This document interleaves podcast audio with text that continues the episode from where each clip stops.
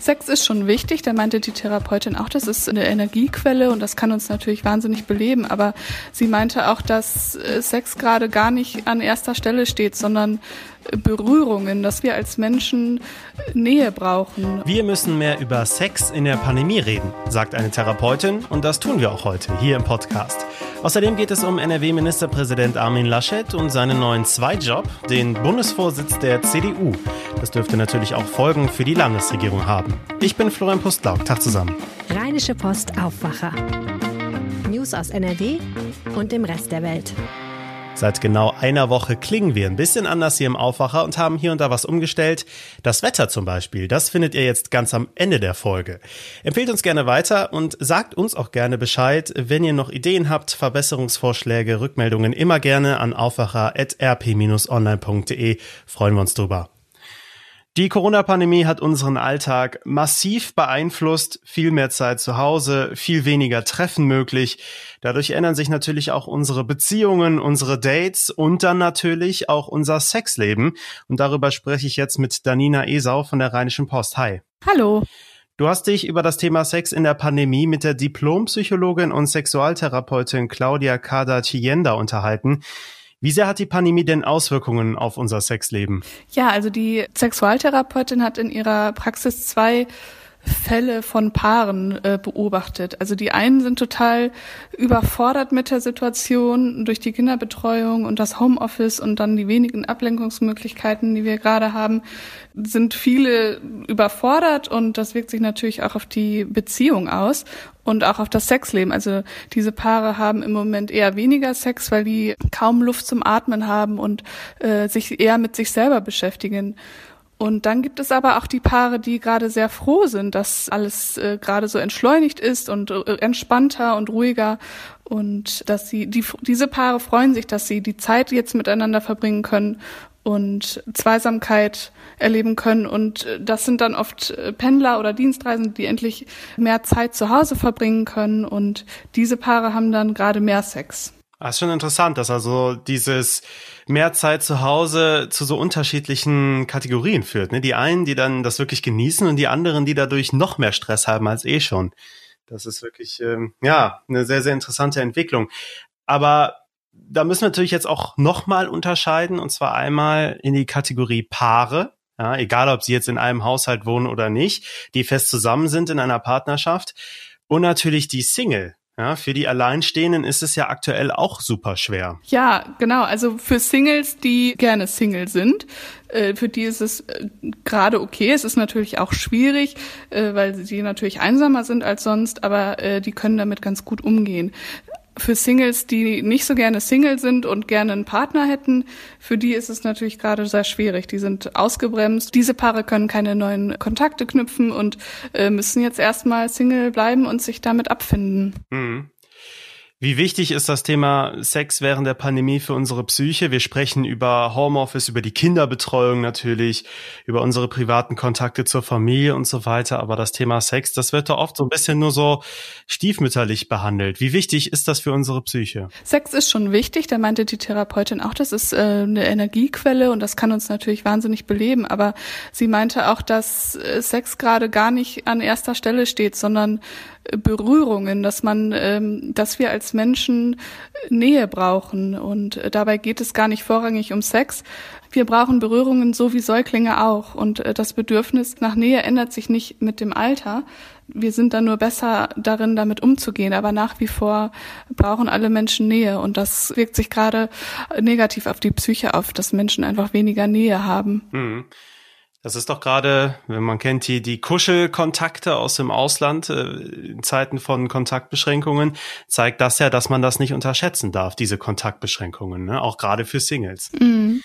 Was sagt die Therapeutin denn noch zum Thema Sex in der Pandemie? Worauf, worauf können wir achten? Was ist wichtig? Was sollten wir vielleicht auch ansprechen jetzt gerade, wo vielleicht auch mehr Zeit dafür ist?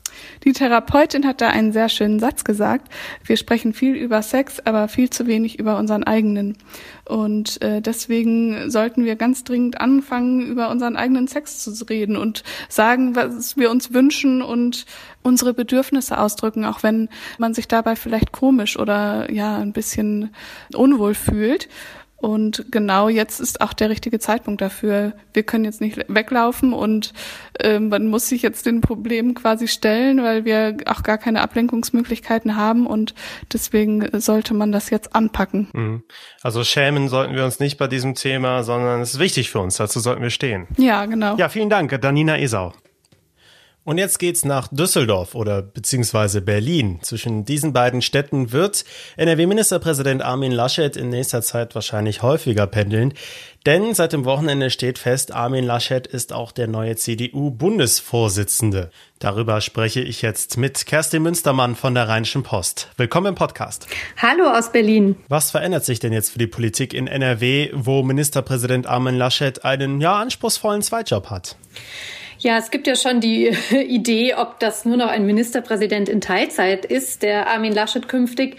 Das glaube ich allerdings nicht. Ich glaube, andersrum wird ein Schuh draus. Wäre er nicht CDU-Vorsitzender geworden als mächtiger NRW-Ministerpräsident, dann hätte das sofort eine Diskussion losgetreten über die Frage, ob er noch Macht besitzt und ob er nicht vielleicht äh, doch abgelöst werden müsse, weil ihm die Partei nicht vertraut.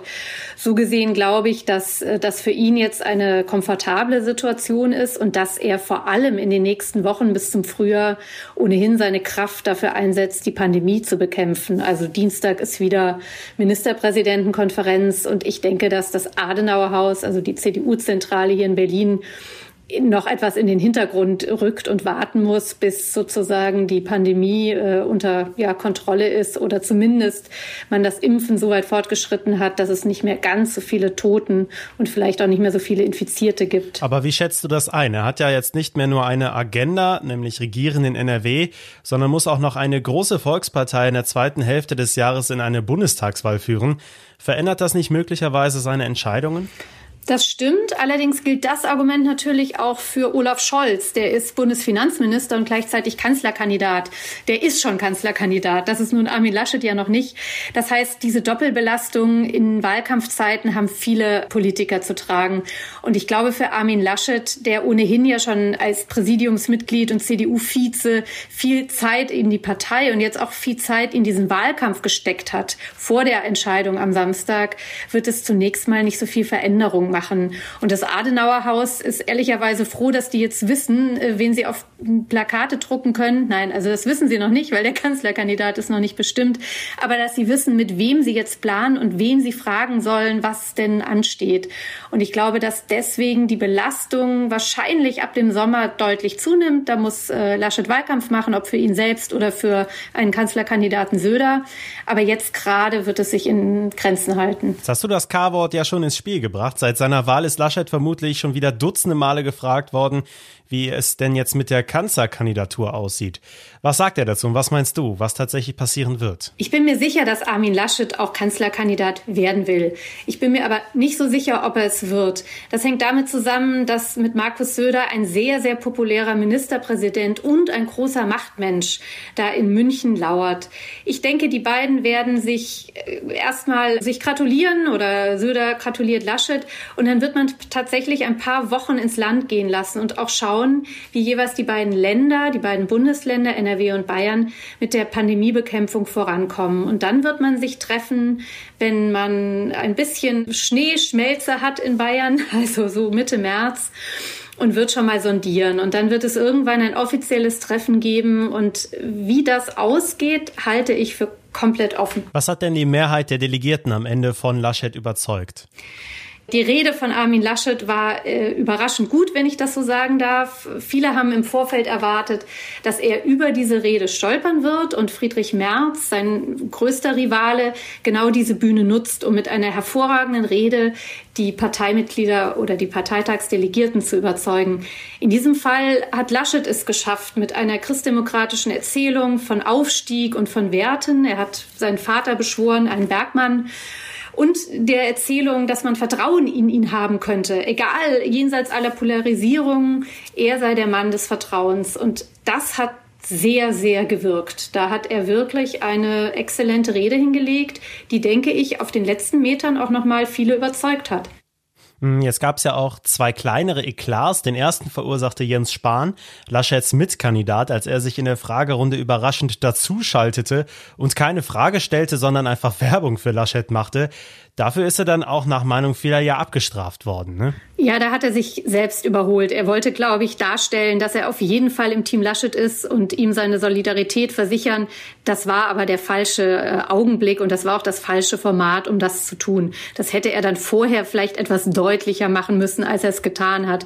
Dass die Delegierten äh, das nicht besonders gutiert haben, glaube ich, kann man an der Wahl zum Vize und der Abstrafung äh, da schon ablesen. Das stimmt. Am Ende hat sich Spahn dafür auch mehr oder weniger entschuldigt. Jens Spahn hat am Sonntag getwittert, dass er das alles nicht so gemeint habe. Ich glaube, es wird schnell in Vergessenheit geraten, aber es war einfach kein glückliches Manöver und es zeigt auch, dass Spahn gerade wirklich dabei ist, äh, sich selbst so ein bisschen zu überholen. Ich denke, er muss einfach etwas zurückschrauben. Die Kanzlerkandidaturfrage wird in diesem Jahr auch an ihm vorbeigehen. Kommen wir zum zweiten Eklat, den verursachte ja Friedrich Merz selbst, der Verlierer der Stichwahl, der sich ungefragt als Wirtschaftsminister anbot. Ein bisschen, ja, so ein klassischer Merz, oder? Das war ein sehr klassischer März aus meinem, in meinem Eindruck, denn er hätte ins Präsidium gehen können der Partei. Das hat ihm Laschet angeboten. Da wären auch alle bereit gewesen, entsprechend umzuplanen und zurückzustecken im Zweifel.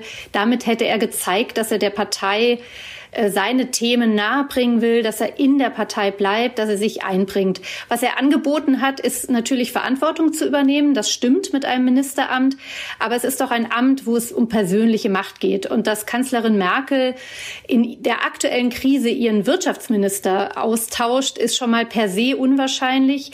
Da Angela Merkel und Friedrich Merz wirklich eine herzliche Abneigung verbindet, ist das noch mal unwahrscheinlicher. Und da Altmaier auch mal Kanzleramtsminister war und somit ein enger Vertrauter der Kanzlerin ist, äh, ist der dritte Punkt, warum sie das auf keinen Fall tut. Warum bietet Merz so etwas an? In meinen Augen wollte er Laschet vorführen und ihm gleich zeigen, entweder du setzt dich gegen Angela Merkel durch oder aber ich bin nach wie vor nicht in deinem Lager oder ich bin nicht dein Unterstützer. Und es bleibt jetzt abzuwarten, was passiert. Aber ich glaube, zunächst hat äh, sich Merz viel Kopfschütteln in der Partei, auch bei seinen Unterstützern eingefangen. Das heißt also, der Machtkampf zwischen den beiden ist noch nicht vorbei?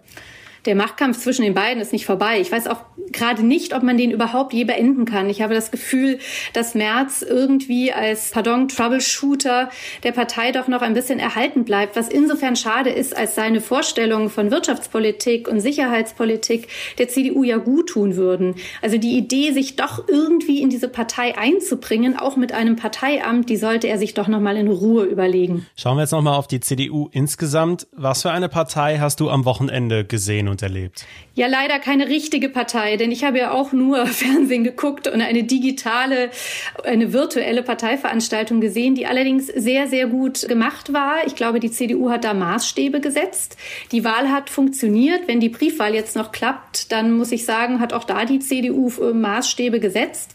Insgesamt glaube ich aber, dass die Partei ja, sich jetzt mal wirklich äh, zusammenreißen muss, diese Lagergedanken, diese Kabinettsstreitereien, das alles beiseite lassen muss, um sich wirklich auf das zu konzentrieren, was sie den Menschen nach der Pandemie eigentlich anbieten wollen. Also so ein wirkliches Regierungswahlkampfprogramm habe ich noch nicht gesehen. Vielen Dank, Kerstin Münstermann. Ja, sehr gerne. Grüße aus Berlin. Die aktuellen Nachrichten aus der Landeshauptstadt gibt es jetzt wie immer von meinen Kollegen von Antenne Düsseldorf. Hallo. Guten Morgen. Bei uns gibt es heute Reaktionen auf die Wahl von Armin Laschet zum neuen CDU-Chef. Und zwar haben wir da mit dem Düsseldorfer Politikprofessor Stefan Marschall gesprochen. Dann bleiben wir politisch und blicken ins Rathaus. Das neue Düsseldorfer Ratsbündnis aus CDU und Grünen soll nämlich heute final besiegelt werden. Und dann sprechen wir noch darüber, dass immer mehr Einzelhändler in unserer Stadt Alternativen zum Einkaufen in den Geschäften anbieten. Armin Laschet ist seit dem Wochenende neuer Chef der CDU. Offen ist aber weiterhin die Frage, ob er auch der nächste Kanzlerkandidat der Union wird. Der Düsseldorfer Politikprofessor Stefan Marschall von der Heine-Uni kann sich vorstellen, dass Laschet zugunsten des bayerischen Ministerpräsidenten Söder auf seine Kandidatur verzichten wird. Letzten Endes könnte er das Modell Merkel dann bemühen. Merkel hat 2002 auf die Position der Kanzlerkandidatin verzichtet zugunsten des damaligen CSU-Chefs Stoiber. Das könnte Laschet jetzt auch praktizieren und bei Merkel haben wir gesehen, das hat sich in the long run ja ausgezahlt. Wenig Chancen sieht Marschall dagegen für Gesundheitsminister Spahn als möglichen Kanzlerkandidaten. Das habe der CDU-Parteitag am Wochenende gezeigt. Hier hatte Spahn bei den weiteren Vorstandswahlen nur ein mageres Ergebnis bekommen. Vorletzte Woche hatten CDU und Grüne in Düsseldorf ihr neues Programm vorgestellt. Heute Abend wollen die jeweiligen Gremien der Parteien das neue Bündnis offiziell besiegeln. Die Abstimmungen über das rund 90 Seiten starke Papier finden in Zeiten von Corona rein digital statt. Antenne Düsseldorf-Reporterin Alina Lietz mit den Details. Düsseldorf soll nach dem Willen von Schwarz-Grün bis 2035 klimaneutral werden. Jedes Jahr sollen rund 60 Millionen Euro zusätzlich für den Klimaschutz bereitgestellt werden. Von der Schuldenbremse hat sich das neue Bündnis erst einmal verabschiedet. Außerdem soll die Kinderbetreuung in Düsseldorf verbessert und die Digitalisierung vorangetrieben werden.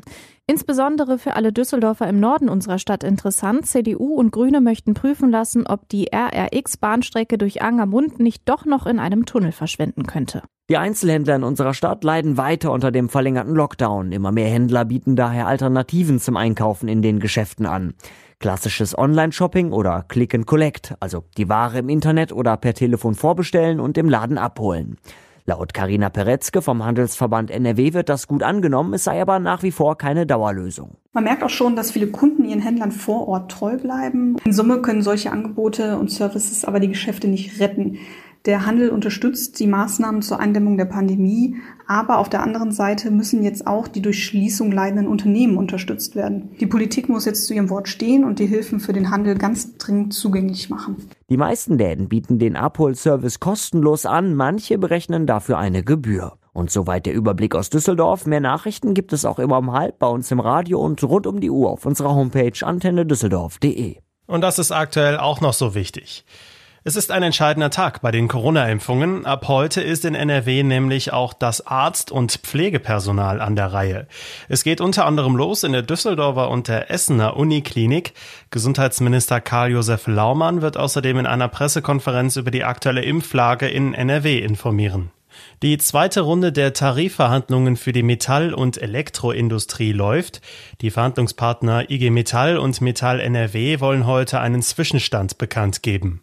Am Landgericht Mönchengladbach wird heute das Urteil im Prozess um eine getötete Schwangere erwartet. Der Angeklagte soll seine damalige Freundin umgebracht und anschließend in einem Grevenbrucher Waldstück verscharrt haben. Die Tat hatte er auch sofort gestanden. Ihn drohen bis zu zehn Jahre Haft. Kommen wir zum Wetter. Schnee gibt's jetzt erstmal nicht, ist nämlich milder heute bei um die 5 Grad. Dafür bleibt es ungemütlich, immer wieder Regen und viel Wind. Morgen könnte es in höheren Lagen erst glatt sein. Tagsüber gehen die Temperaturen dann noch weiter rauf, am Rhein sogar bis 9 Grad. Dazu weiter mit stürmischen Böen und Schauern. Das war der Aufwacher für heute, Montag, den 18. Januar. Schaut mal in den Shownotes vorbei, da gibt's noch viele weitere Infos von uns. Ich bin Florian Pustlauk, ich wünsche euch einen schönen Tag. Macht's gut. Rheinische Post Aufwacher. News aus NRW und dem Rest der Welt.